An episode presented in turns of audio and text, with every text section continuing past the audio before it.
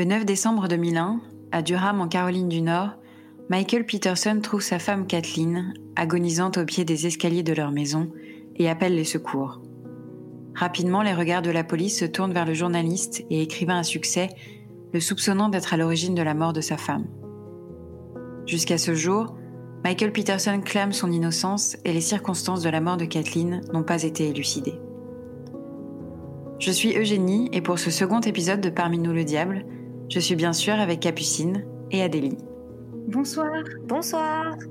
Et nous allons vous présenter cette affaire criminelle tragique qui passionne toujours autant, et ce dans le monde entier.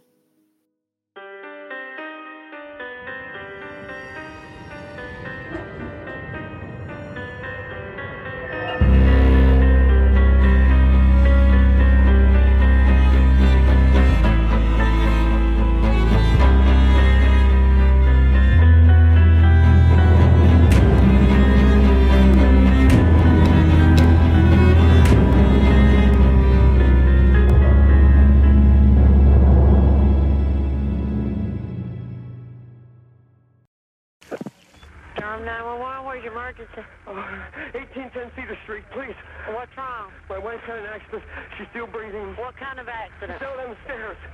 She's still breathing. Please Is she conscious? What? Is she No, conscious? No, she's not conscious. Okay. Please. How many stairs did you What? fall down? Huh? How many stairs? Stairs. How many stairs? Oh, Calm down, sir. oh. Calm down. No, uh, 15, 20, I don't know. Please, get somebody here right away. Please. Okay, somebody's dispatching the ambulance while I ask you questions. It's, it's, it's off of, uh, it's in Forest Hills, okay? Please. Dans la nuit du 8 au 9 décembre 2001, à 2h41 du matin, Michael Peterson implore en urgence les secours de venir l'aider, car sa femme a eu un accident, elle serait tombée des escaliers. Au moment de l'appel, Kathleen respire encore, mais n'est plus consciente à côté d'un Michael désemparé. Six minutes plus tard, il appelle cette fois la police pour les prévenir que Kathleen ne respire plus. Lorsque la police et les secours arrivent sur place, ils découvrent une scène que plusieurs témoins qualifieront par la suite d'inhabituellement violente. Mais d'abord, remontons quelques heures avant le drame. Voici la version reconstituée par les policiers, selon divers témoignages, dont celui de Michael Peterson, étant le dernier à avoir vu Kathleen vivante.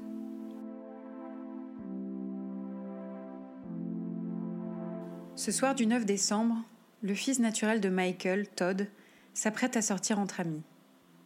Lorsque l'une d'elles vient le chercher, cette dernière constate que le couple Peterson boit une bouteille de vin ensemble. À 22h20, Todd et son ami quittent la maison des Peterson. Kathleen, ce soir-là, attend un mail professionnel important. À 22h40, elle monte donc au second étage de leur maison pour se connecter à l'ordinateur de Michael dans le bureau de celui-ci, ce qu'elle n'avait pas l'habitude de faire. Michael précisera que Kathleen avait exceptionnellement oublié son ordinateur au bureau. À 23h08, elle parle avec une collègue en lui demandant de lui transmettre un document pour une réunion qu'elle aurait le lendemain. Cette dernière dira aux policiers que Kathleen avait l'air tout à fait normale lors de leur dernière conversation. Le document fut envoyé autour de minuit à l'adresse de Michael, mais ne fut jamais ouvert. Michael affirme que vers minuit, le temps était clément et qu'ils ont donc décidé de passer un moment au bord de la piscine pour discuter. De minuit au moment de la découverte du corps de Kathleen, le déroulé des événements n'est pas clairement établi et manque de preuves. Michael indique qu'après un certain temps passé dehors, estimé entre une heure et deux heures, alors qu'il fait 10 degrés seulement, il décide de rentrer dans la maison. Michael revient sur ses pas pour éteindre les lumières de la piscine. Il ne revient dans la maison qu'entre 1 heure et 30 minutes après Kathleen. Il indique que le bruit de la fontaine près de la piscine l'aurait empêché d'entendre des cris ou un bruit de chute depuis la piscine, ce qui sera par la suite approuvé par un test sonore des policiers. À 2h30, il entre dans la maison selon lui et découvre Kathleen au pied de l'escalier de service, un escalier étroit et mal éclairé n'étant pas habituellement utilisé. À 2h41, il appelle les secours. À l'arrivée des ambulanciers à 2h48, ceux-ci sont frappés par deux évidences. La première et que la quantité de sang est inhabituelle pour une chute dans des escaliers. Kathleen est couverte de sang jusque sous ses pieds, mais le sang est également sur les murs. La seconde évidence, c'est que le sang a déjà commencé à sécher, ce qui ne correspond pas à la déclaration de Michael, qui dit que Kathleen vient de tomber et qu'il vient de la trouver ainsi. Pour eux, il est évident que Kathleen est morte depuis déjà un moment. Quand c'est au tour des policiers d'arriver sur place, ils voient Kathleen dans un angle de position étrange, la tête sur la première marche des escaliers. Autour d'elle, de nombreuses serviettes, papier toilette, les tongs de Kathleen ainsi que les chaussures et chaussettes de Michael. Ils sont bien sûr aussi alarmés par la quantité de sang de la scène. La tentative de nettoyage semblait claire pour les policiers, mais ce point n'a jamais été attesté comme un fait. Lorsqu'ils se tournent vers Michael, celui-ci leur semble distant, pas très coopératif. Il ira sur son ordinateur à 4h15 pour regarder ses mails, ce qui intriguera encore plus les policiers. Le médecin légiste constate sur place quelques blessures et estime qu'une chute dans les escaliers est possible. Mais la quantité de sang dans les cheveux de Kathleen l'empêche alors de regarder son crâne de plus près. Il parvient tout de même à distinguer deux lacérations sur sa tête et informe les policiers qu'il faudrait chercher un objet tel qu'un pied de biche ou un tisonnier qui pourrait correspondre aux blessures. Une autopsie est alors demandée pour y voir plus clair, le médecin n'étant pas à l'aise avec ses blessures à la tête de Kathleen. Celle-ci fut ensuite enterrée le 30 décembre à Durham en Caroline du Nord en présence de toute sa famille. À la suite de cet événement tragique, l'ensemble de la famille Peterson, mais aussi celle de Kathleen, soutiennent Michael et la thèse de la chute dans les escaliers. Mais cette union se délitera vite par la suite. Les résultats de l'autopsie arrivent quelques jours plus tard et délivrent des informations qui seront au centre des débats. Selon ce rapport, Kathleen a subi au moins sept lacérations à la tête, des contusions sur son visage et le haut de son corps, mais aussi une fracture du cartilage thyroïde du cou. Pas de fracture du crâne, ni d'hémorragie au cerveau. Il est apparu qu'elle tenait des touffes de ses propres cheveux dans ses mains lorsqu'elle a été retrouvée morte au bas des escaliers. Dans ses cheveux, des plumes microscopiques ont été trouvées avec des éclats de bois et des aiguilles de cèdre.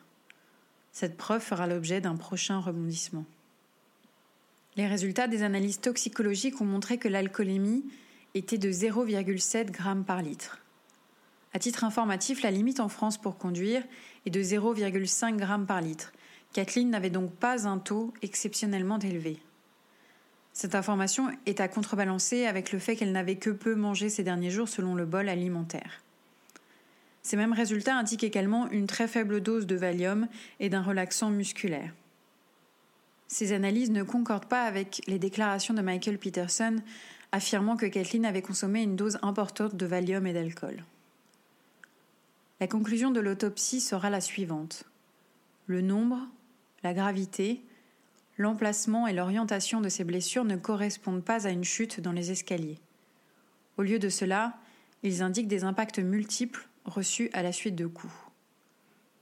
Le rapport indique également que Kathleen serait morte d'une perte de sang deux heures après avoir subi ses blessures. La thèse de l'accident, soutenue par Michael Peterson, se transforme officiellement en une enquête pour homicide. Celle-ci avance de son côté. Aucun tisonnier n'est retrouvé dans la maison, un membre de la famille affirmant pourtant en avoir prêté un ou en avoir acheté un au Peterson quelques années auparavant. La supposée arme du crime n'est donc pas découverte par les enquêteurs. Michael, qui a eu le temps de toucher le corps de sa femme morte lorsque les policiers et les urgences étaient présents le matin du 9 décembre, avait naturellement sur lui de nombreuses taches du sang de Kathleen. Cependant, le t-shirt de Michael n'était pas taché, alors que ses chaussures et son short l'étaient. Se serait-il changé? Plus particulièrement, l'une de ces marques jouera un rôle décisif pour la suite. Une tache de sang de Kathleen est retrouvée à l'intérieur du short de Michael Peterson, un endroit assez étonnant pour être suspect. De nombreux éléments relatifs aux taches de sang retrouvées sur les murs, des traces de pas ensanglantés allant de la scène du crime à la laverie puis se volatilisant devant le bureau de Michael, une forme indistincte d'une tache dans le dos de la victime, tout cela attise auprès des enquêteurs la thèse qu'il s'agit d'une scène de crime et non d'une simple chute.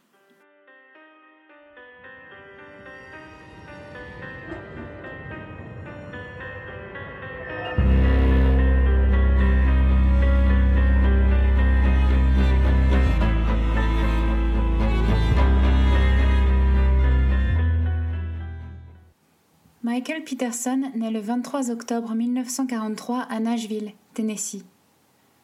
Il est le fils d'immigrés australiens, Eugene Iver Peterson et Eleanor Peterson, née Bartolino. Il réussit bien ses études au lycée, ce qui lui permet d'intégrer la prestigieuse université de Duke à Durham, en Caroline du Nord. Il y étudie les sciences politiques et devient président de sa fraternité Sigma Nu. Il s'intéresse aussi à l'écriture et intègre le comité d'édition du journal de l'université, le Chronicle, entre 1964 et 1965. Il suit ensuite des cours de droit à l'école de droit Chapel Hill, en Caroline du Nord. Après son départ de Duke, Michael Peterson commence à travailler pour le département de la Défense en tant que civil au poste de chercheur et analyste.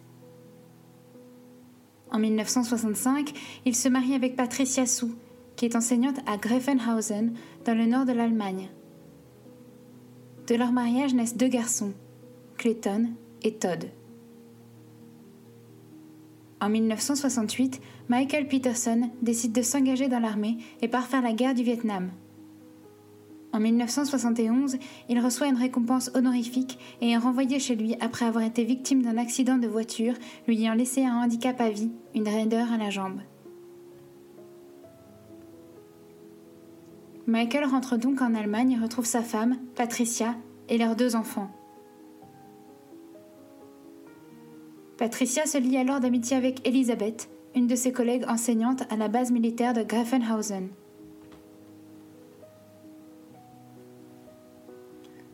En 1980, Elisabeth se marie avec un officier de l'Air Force, George Ratcliffe.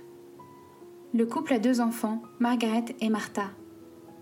Les Peterson et les Ratcliffe deviennent alors très amis, étant voisins.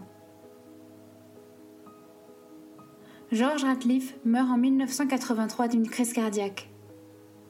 Les Peterson sont alors un grand soutien pour Elizabeth Ratcliffe, qui est veuve et mère de deux petites filles en bas âge. Michael prend l'habitude de rendre visite à Elizabeth tous les soirs pour l'aider à coucher les filles.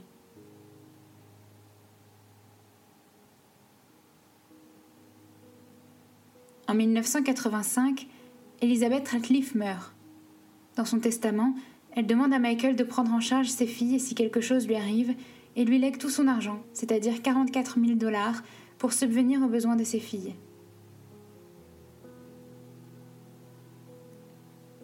Les Peterson adoptent donc les deux petites filles et se retrouvent parents de deux garçons et de deux filles.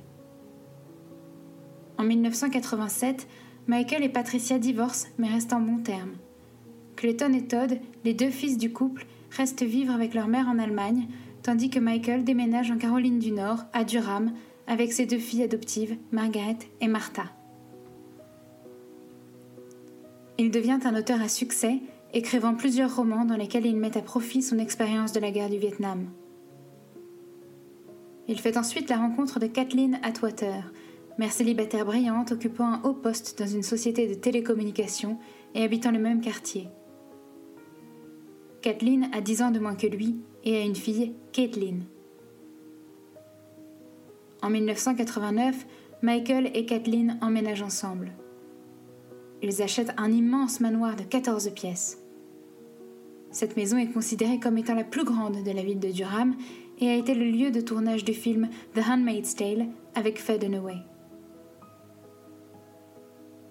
Le couple habite avec la fille de Kathleen, Caitlin, les filles des Ratliff, Margaret et Martha, et les deux fils de Michael, venus aux États-Unis pour faire leurs études. Michael et Kathleen sont très appréciés par leurs voisins et se crée un grand cercle d'amis entretenu par les réceptions fastueuses que le couple organise. Ils invitent jusqu'à 60 personnes à dîner et deviennent un couple connu de la bourgeoisie locale. La personnalité de Michael est décrite comme théâtrale et extravertie.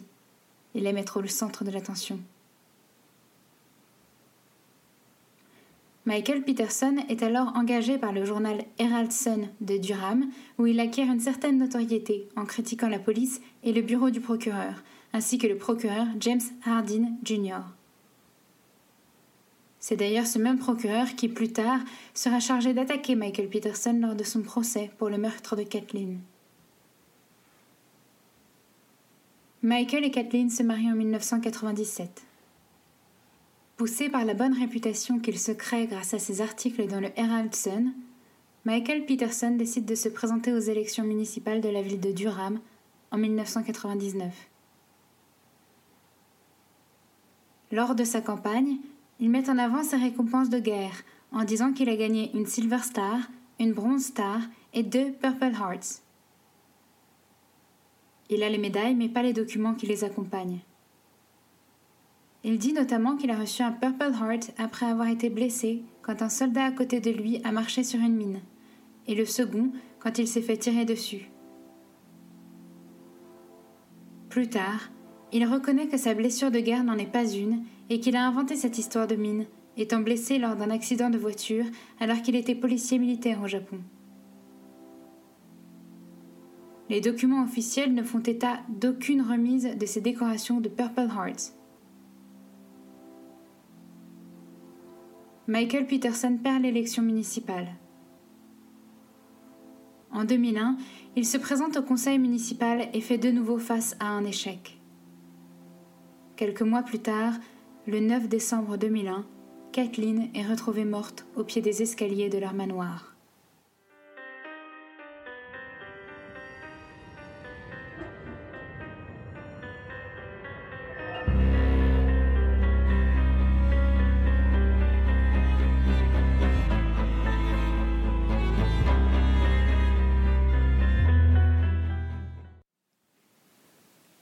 Les preuves semblent peser contre Michael et la police est certaine d'avoir trouvé un mobile à ce meurtre.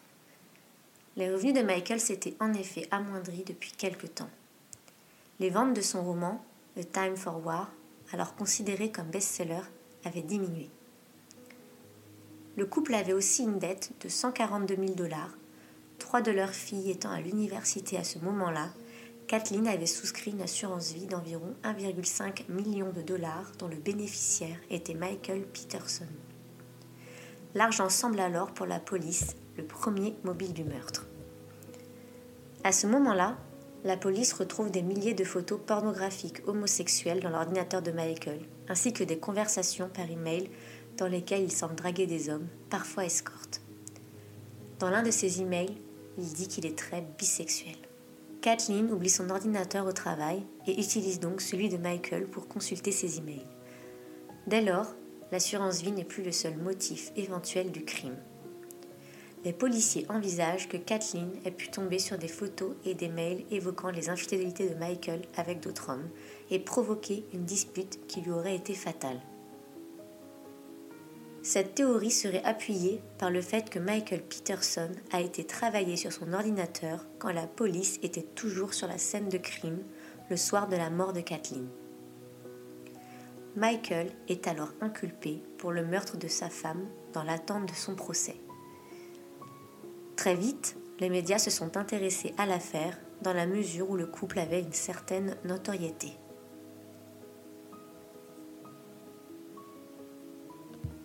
Le procureur James Hardin Jr. s'attaque à la crédibilité de Michael Peterson en parlant de sa bisexualité qui, selon lui, était inconnue de Kathleen jusqu'à peu de temps avant sa mort. Michael engage l'avocat David Rudolph, alors connu pour avoir défendu un joueur de la NFL lors d'un procès pour meurtre. David Rudolph soutient quant à lui que Kathleen était tout à fait au courant de la bisexualité de Michael. Cependant, aucune preuve ne vient appuyer cette justification. C'est à ce moment-là que l'accusation a porté un coup fatal à la défense de Michael Peterson en parlant de la mort de Elizabeth Ratliff, l'amie des Peterson, morte en Allemagne en 1985 et laissant à Michael la garde de ses deux filles, Margaret et Martha. Michael Peterson avait raconté à son entourage que Elizabeth était morte d'une hémorragie cérébrale sans jamais mentionner elle avait été retrouvée. Un matin de 1985, dans la ville de Grafenhausen, en Allemagne, le babysitter des filles Ratliff arrive dans la maison pour travailler. Elle retrouve au pied des escaliers Elisabeth gisant dans un bain de sang. Dans une entrevue donnée pour le documentaire The Staircase, suivant le procès de Michael, Patricia, la première femme de Michael, dit que la babysitter est allée la chercher avant d'appeler la police. Les familles habitaient à quelques dizaines de mètres l'une de l'autre. Patricia dit qu'elle est allée dans la maison des Ratliff et n'a pas observé de traces de sang conséquentes. La femme qui a ensuite récupéré la maison a quant à elle affirmé qu'elle avait mis plusieurs semaines à nettoyer le sang ce qui a été confirmé par des, amis d'Elisabeth Ratliff habitant alors en Allemagne. À l'époque, la police allemande conclut à un accident, suggérant que Elisabeth Ratliff aurait été victime d'une hémorragie cérébrale et serait tombée dans les escaliers à cause d'un trouble de la coagulation. Le légiste allemand a alors déterminé que l'hémorragie cérébrale a entraîné la mort d'Elisabeth avant même sa chute dans l'escalier. Michael Peterson était la dernière personne à avoir vu Elizabeth Ratliff vivante la veille au soir avant la découverte de son cadavre. En 2003, lors du procès de Michael Peterson, l'accusation demande à exhumer le corps de Elizabeth, ce à quoi s'opposent les filles d'Elizabeth, mais ce qui est souhaité par la sœur qui a alors de gros soupçons sur Michael Peterson. Le corps ayant été embaumé, il a été exceptionnellement bien conservé. L'autopsie effectuée en 2003 révèle de nombreuses coupures à la tête, comme dans l'affaire de Kathleen Peterson. L'autopsie fait alors état d'un meurtre et non d'un accident, mais l'affaire n'est pas poussée et sert uniquement d'argument pour appuyer l'accusation. L'hypothèse envisagée est que, si Elizabeth Ratliff est morte d'une hémorragie cérébrale, les circonstances de son décès auraient pu donner à Michael Peterson l'idée de la façon dont mettre en scène le meurtre de sa femme Kathleen.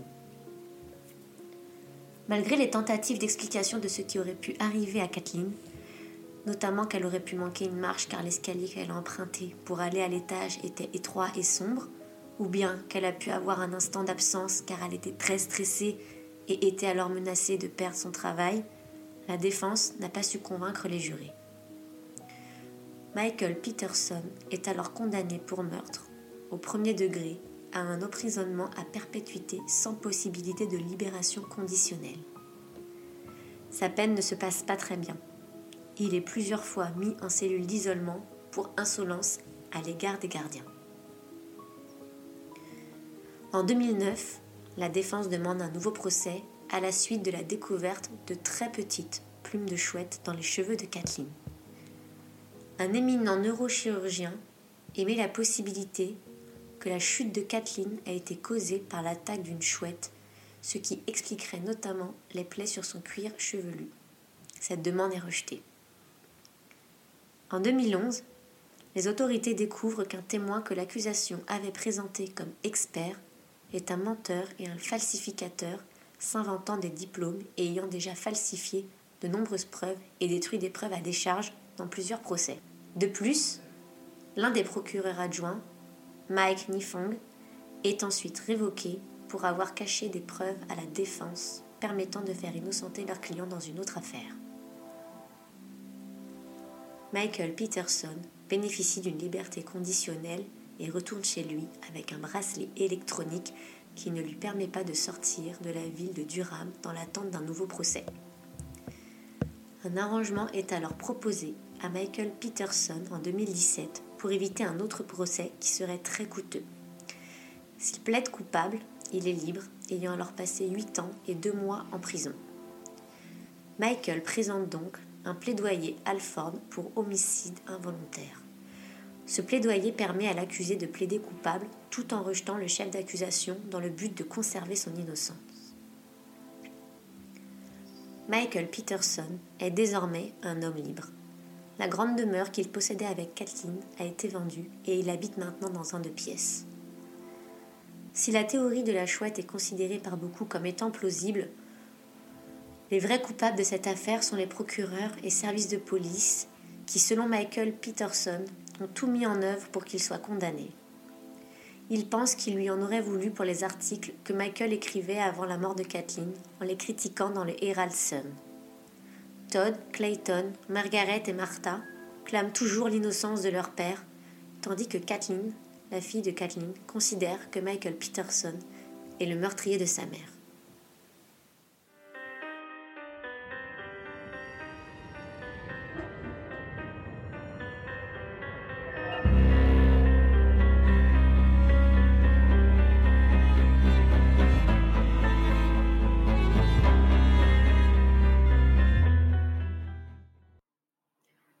Aujourd'hui, j'ai décidé de parler de la série comique Trial and Error.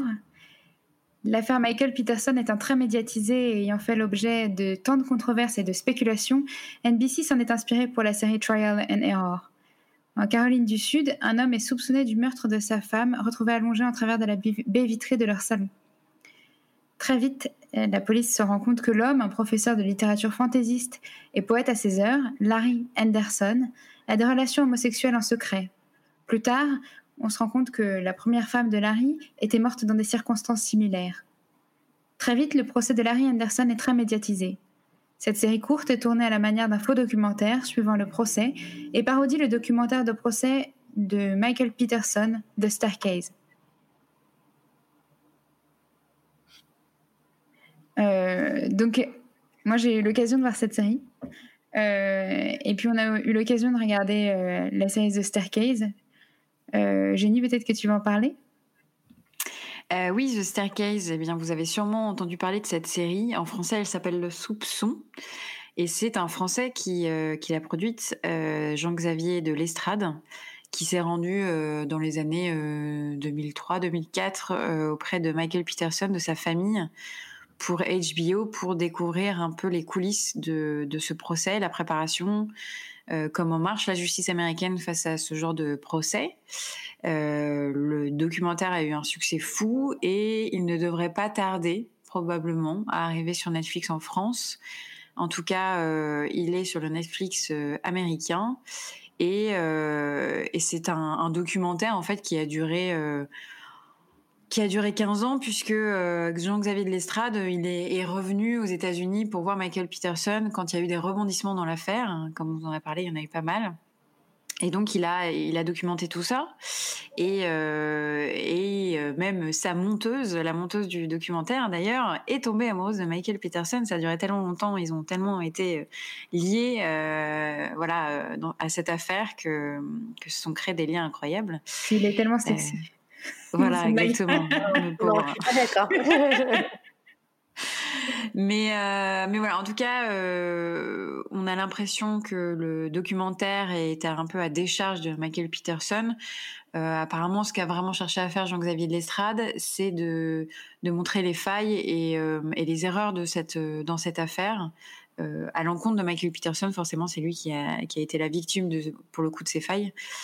Euh, voilà, mais lui, il n'a pas de, c'est pas, c'est pas son pote. Euh, voilà, il, il, a été proche de lui, mais euh, il ne sait pas lui ce qui s'est réellement passé. Il n'a pas d'intime conviction, euh, voilà, personnellement. Donc euh, bon. mais c'est un documentaire très intéressant à voir pour approfondir. Ça va, je crois, quand même. c'est le documentaire qui va le plus dans les détails. Enfin, forcément, quand on a suivi 15 ans une affaire, on a de quoi, on a de quoi dire. Après, moi, pour être honnête, ce qui m'a dérangé dans ce documentaire, c'est qu'il ne parle pas de la plupart des preuves qui sont très incriminantes euh, pour Michael Peterson. Et, euh, et c'est vrai que moi, j'ai trouvé qu'il était, il, il avait quand même une position très pro Michael Peterson. Mm. Oui, c'est pas très objectif, quoi. Mm. Oui, bah après, bah c'est, ça va être un peu aussi notre discussion. Je pense c'est comme il n'y a pas, à l'inverse du Golden State Killer où bon, on est un peu tous d'accord sur euh, ce qui s'est plus ou moins passé, etc. Là, euh, la question, c'est euh, est-ce que vous pensez vraiment qu'il est coupable? La question que tout le monde se pose. Hum, hum. Moi, je, moi, je, moi, je pense, hein, de toute façon, en général, faut pas chercher euh, midi à 14 heures. Quand il y a des choses qui ont l'air évidentes, bah, il y a un moment, voilà. Non, mais c'est vrai. Souvent, les enquêtes sont remuées, retournées. Après, c'est normal. C'est pour que tout soit bien, comment il euh, bah, faut que rien ne passe à la trappe. Mais en général, faut pas aller chercher trop loin. quoi. C'est assez évident. Il euh, y a plein de choses qui font que, bah, plein plein d'éléments qui font qu'il est coupable. Moi, vraiment, euh, je, pour moi, il n'est pas hmm. innocent. Ouais, Après, moi, je pense que quand même, sans vraiment preuve ADN comme on l'a eu sur le Golden State Killer, sans, sans vrai euh, déclaration. Il n'y a pas d'arme du crime. Euh, il y a pas. Bah, ils ont, bah, ils ont pas retrouvé l'arme du crime. Euh, ils ont, enfin, et puis surtout, euh, Michael Peterson n'a jamais dit qu'il était coupable parce que quand il a plaidé euh, coupable, c'était avec un, un, plaidoyer Alford qui dit qu'il n'est pas coupable en fait, qui dit je suis. Ouais, c'est dingue d'ailleurs ce truc. Ouais, c'est dingue de dire je sais que j'aurais probablement été reconnu coupable par un par un jury. Euh, mais euh, moi, je vous le dis, je le suis pas, mais je le dis que je dis que j'aurais été. Donc, Ouais, ça, c'est juste pour la justice et des questions de forme, quoi. ouais, c'est- mais mais, c'est- donc c'est- lui, il n'a jamais reconnu et ses enfants continuent à le défendre. euh, c'est ça, C'est c'est l'aberration de, ouais, de, de ce truc-là où apparemment c'était une condition. Il dit je veux bien plaider euh, Alf- Alford, c'est ça, le coupable, je sais plus Ouais. exactement le mot. Mais il faut pas que je dise euh, I plead guilty. Ou, il faut pas, il voulait pas prononcer la phrase en. Oui, c'est au mot près, quoi. Ouais, parce que Euh, voilà, pas D'ailleurs, euh, si ça vous intéresse, si vous êtes intéressé par la, la justice, euh, il y a pas mal de choses sur le plaidoyer Alford. L'histoire du plaidoyer Alford est assez intéressante parce que c'est euh, par, par rapport à la première affaire qui a, qui a commencé comme ça, qui s'appelle l'affaire Alford. Et, euh, et c'était un type qui a dit Mais je suis pas du tout coupable, mais bon, bah, j'ai pas le choix, donc je vais le dire. Parce que c'est vrai qu'aux États-Unis, souvent on dit bah, soit vous plaidez coupable et euh, vous risquez pas la peine de mort, soit vous euh, plaidez euh, non coupable. Enfin, Mm. soit vous plaidez Ouais. non coupable et là, bah, c'est la chaise électrique. Quoi. Super. Ouais, vous- si, ouais, si vous plaidez non coupable, vous prenez un risque de, en tout cas, d'être jugé pour la pour la chaise, c'est ça? C'est ça. Mais c'est ce qu'a fait euh, Joseph D'Angelo, je crois d'ailleurs dans Oui, State ouais. Killer. Bah ouais, pour Oui. éviter la chaise. Mais c'est terrible de. Enfin bon. Mais enfin, je, je trouve que c'est, c'est un- ça pousse la justice à pas être très honnête quand on, quand on nous force à faire des aveux euh, juste pour sauver sa vie. C'est pas. Ouais. Non, c'est c'est vrai que c'est mal fichu, en effet. Enfin, en tout cas, je, je pense que c'est un homme qui est quand même très manipulateur. Il est loin d'être bête. Et euh, d'ailleurs, c'est pas mal dit. Il adore, il a toujours adoré être, au centre de l'attention, euh, faire parler de lui. Et euh, je pense que le documentaire, on peut même se demander. J'ai eu déjà des échos en entendant des youtubeurs ou des choses comme ça qui disent qu'il aurait presque été financé par Michael Peterson. Donc, ça, je sais pas du tout si c'est une intox ou une info. Mais euh, on se demande s'il n'a pas voulu aussi avoir un regain d'intérêt, un peu à rapporter un peu euh, les yeux vers lui. Enfin, Ouais, forcément. Bah, c'est vrai que apparemment, ce- il a. Ouais, ce documentaire, il a, il a été, euh, il a permis à ce que, euh, enfin, le monde entier connaisse cette affaire qui maintenant est hyper connue. Et c'est vrai que il y a le Internet regorge de forums où les gens font des théories sur euh, ce qui aurait pu arriver, est-ce qu'il est coupable ou, non. Et, euh, et tout le monde parle de ce documentaire que même pas trouvé très bon à titre personnel, mais, mais euh, qui, qui est euh, en tout cas qui a le mérite de mettre vraiment, enfin, de poser des questions. Ouais, c'est sûr. vrai. Mais moi, je. Bizarre. Moi, les premiers, je sais pas pour vous, enfin, en tout cas, euh, Adélie, toi, tu penses vraiment qu'il qu'il y a quelque chose. C'est vrai, moi, je peux pas m'empêcher. Au début, je pouvais pas m'empêcher de me dire, comme tout le monde, euh, ces traces de sang, cette, euh, enfin, tu peux pas te dire, elle s'est cassé la figure, quoi. Enfin, je veux dire, c'est euh, euh, avec ces traces de sang, en fait, c'est- c'était, tu te dis, c'est c'est forcément un crime. Et puis Bien après, euh, je suis pas, euh, je suis pas sûre qu'il l'ait fait. Je sais pas s'il l'a fait ou il l'a pas fait. Mais me dire qu'un mec est condamné à perpétuité, en effet, comme tu dis, qu'il y a pu, il y a pas, de- il y a pas de mobile vraiment. le- les mobiles qu'ils ont trouvés ont été euh, quand même pas euh, déboutés en majorité. Euh, Il n'y a pas d'arme du crime. Enfin, il y a des zones d'ombre. Mais euh, ça, dans beaucoup d'affaires, il y en a. Et sans preuve réelle, c'est quand même, je trouve ça effarant de condamner quelqu'un à perpétuité. Alors, Non, mais ça, c'est c'est Moi, je sûr, suis- c'est sûr. Moi, je pense qu'il, euh, je pense pas forcément qu'il est coupable, mais euh, j'ai des réponses à toutes tes questions. Euh, L'arme du crime, elle n'a pas été retrouvée, mais la, mais l'accusation euh, pense que savoir Oui. exactement ce que Ah. c'est, qu'on n'a Oui. jamais retrouvé. C'est très bizarre, un tisonnier. Euh, Ouais. quand même qu'ils avaient depuis des années, je sais pas quoi, et, elle a- et depuis ce jour-là, plus personne n'a retrouvé le tisonnier. C'est juste où Oui. l'aurait-il mis? Parce que j'imagine que la maison elle a été fouillée de fond en comble. Mais après, si c'était lui, il aurait eu quand même deux heures pour euh, aller cacher le tisonnier quelque part, ou je sais pas. Et alors Ah, mais ensuite, c'est sûr, euh, cette zone d'ombre de deux heures là, où pendant un laps de temps énorme, on ne sait pas ce qui se passe, ça rend fou ça.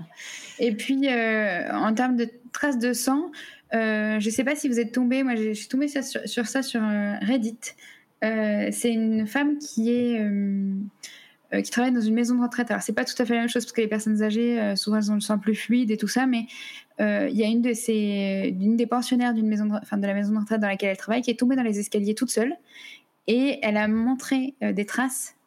Il y a du sang partout, mais pas un peu ça. c'est ouais. vraiment, euh, bah, c'est c'est sensiblement pareil.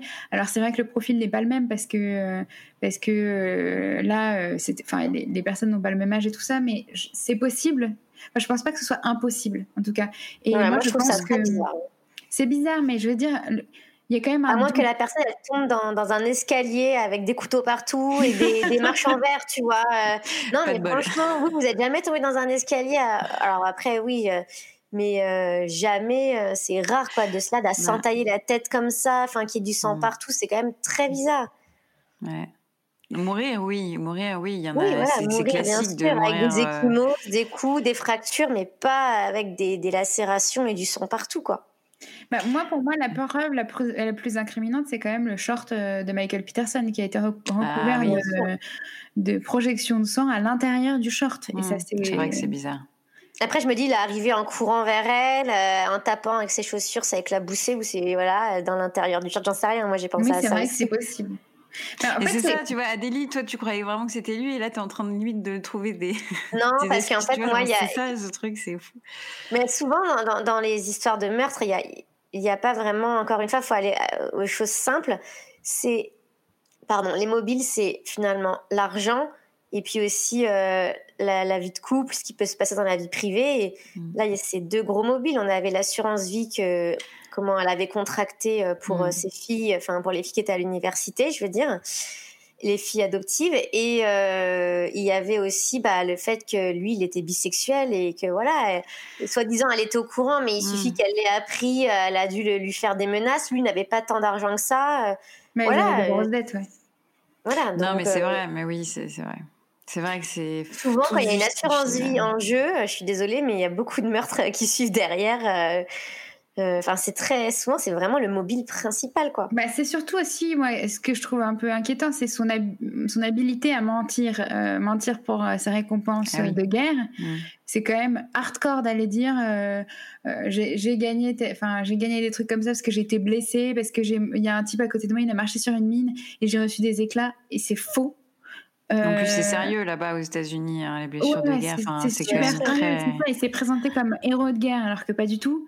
Enfin, je dis pas que c'était un loser de la guerre, mais je, enfin bon.